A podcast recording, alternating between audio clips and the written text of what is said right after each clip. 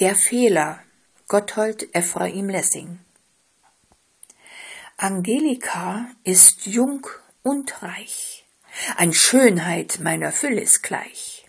Ich kann nichts Schöneres nennen, das wissen die, die Phyllis kennen. Sie redet ungezwungen rein, sie scherzt, empfindlich und doch fein, ihr biegsam redlich Herze fühlt. Sie tanzt, sie singt, sie spielt.